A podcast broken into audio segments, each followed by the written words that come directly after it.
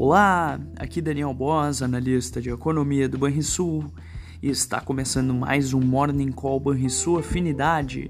Hoje é dia 21 de setembro e no exterior, a quinta-feira trará novas decisões sobre política monetária e as atenções recaem sobre o Banco da Inglaterra. Já nos Estados Unidos, teremos a divulgação de dados sobre os pedidos de auxílio-desemprego e vendas nas moradias usadas. Vale lembrar que na véspera tivemos a decisão sobre política monetária nos Estados Unidos.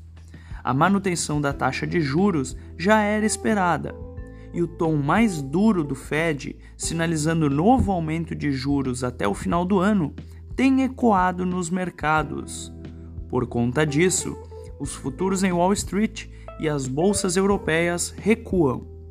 Na esteira dessa sinalização de que a principal economia do mundo seguirá trabalhando para esfriar a demanda, o petróleo e o minério de ferro recuam.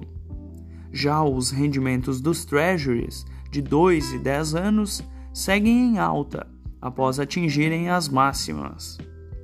Essas foram as notícias internacionais. No Brasil, o destaque ficará por conta da arrecadação federal de agosto, após a decisão do Copom, na véspera, que cortou a taxa Selic para 12,75% ao ano, uma redução de 50 pontos base. Além disso, o comitê indicou a manutenção do ritmo pelo menos até o final do ano, sem surpresas na decisão e também no comunicado da autoridade, que segue vigilante às questões fiscais.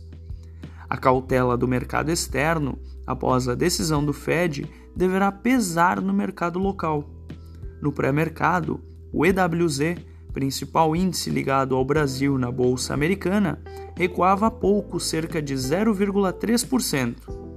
Com relação aos juros futuros, os juros curtos poderão apresentar leve alta e os demais podem ficar mais influenciados pelos movimentos do mercado internacional.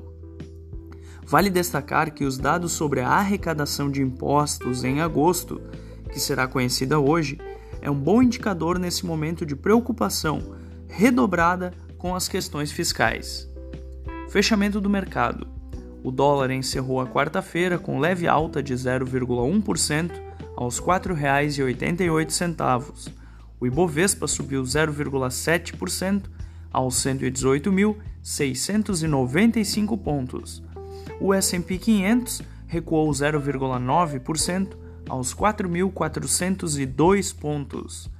O DI futuro para janeiro de 2024 ficou estável a 12,25%, mesmo movimento visto no vencimento para janeiro de 2030, que permaneceu em 11,09%.